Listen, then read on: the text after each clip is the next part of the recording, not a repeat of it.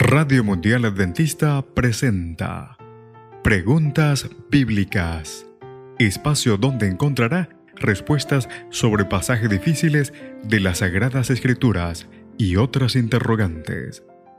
Conducido por el licenciado Rodrigo Josué Rivas. Saludos. Esperamos que el programa de hoy pueda ser de gran ayuda a su crecimiento intelectual y espiritual. Comencemos. ¿Qué significa que Dios escudriña los riñones y los corazones? Nuestro programa de hoy, las partes del cuerpo y la religión. La Biblia asocia ciertas experiencias emocionales y psicológicas con los órganos del cuerpo. Esto no es del todo extraño. En el lenguaje de las emociones, nosotros hacemos del corazón el asiento de lo que sentimos. Decimos a nuestros cónyuges, te amo con todo el corazón. Por supuesto, no nos referimos al órgano específico que tenemos dentro del tórax. Queremos decir que nuestro amor es sincero porque proviene de lo más profundo de nuestro ser.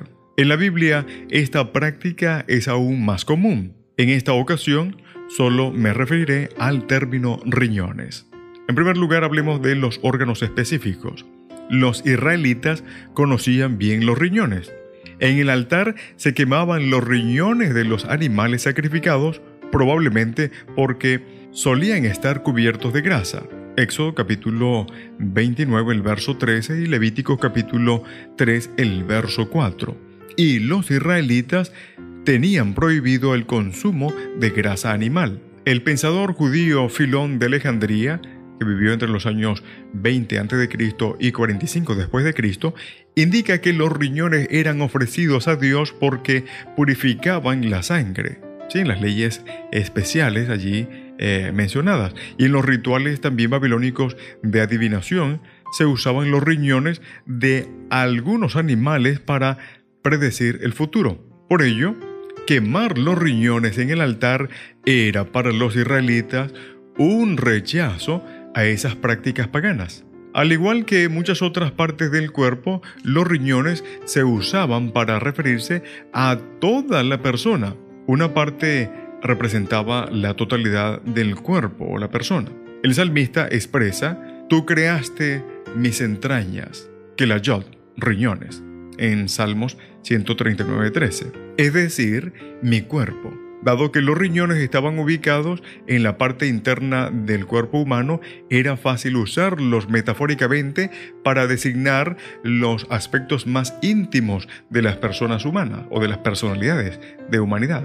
En segundo lugar, hablemos de el asiento de las emociones. Los israelitas entendían las emociones mm, no están allí separadas del cuerpo físico, así que el padre dice a su hijo, en lo íntimo de mi ser, mis riñones, me alegraré cuando tus labios hablen con rectitud, según el libro de Proverbios capítulo 23, el verso 16. En este caso, suele evitarse una traducción literal con el propósito de indicar que el término riñones indica un profundo gozo para abarcar a toda la persona. Las emociones negativas también eran asociadas con los riñones cuando el salmista escribió, se me amargó el ánimo. Salmos 73, 21. Literalmente dijo, mis riñones fueron traspasados, para expresar que sufría perturbación emocional y profunda angustia. Da la idea de una persona que, atravesada por una flecha,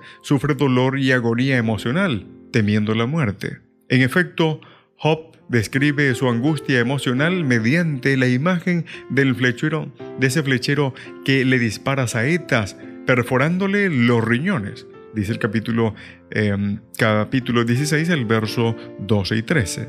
Así como en Lamentaciones capítulo 3, el verso 13. Así que su ser más profundo se sentía también atribulado. En tercer lugar, el asiento del carácter.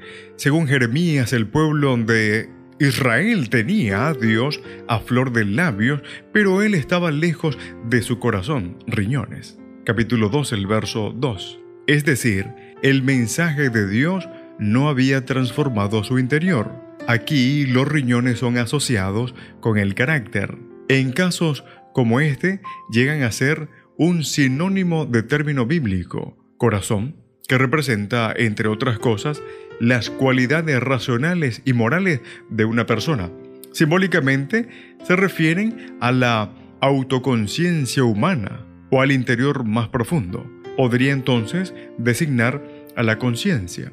Puede ser que el salmista haya tenido esto en mente cuando escribió, aún de noche me reprende mi conciencia. Riñones. Capítulo 16, el verso 7. Y por último, el objeto del análisis divino. Dado que los riñones son asociados con el carácter, es fácil concluir que Dios los examina.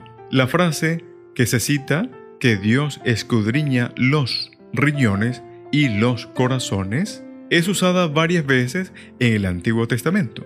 Asume que Dios ve lo más profundo de los seres humanos y puede tomar decisiones justas sobre la base de ese conocimiento.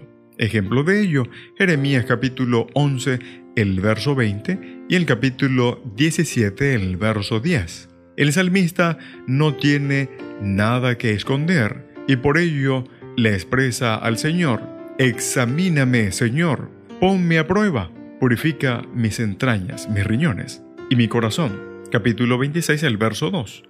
Al examinar los riñones, Dios puede identificar a los malvados y poner fin a la violencia de ellos, como dice Salmos capítulo 7, el verso 9.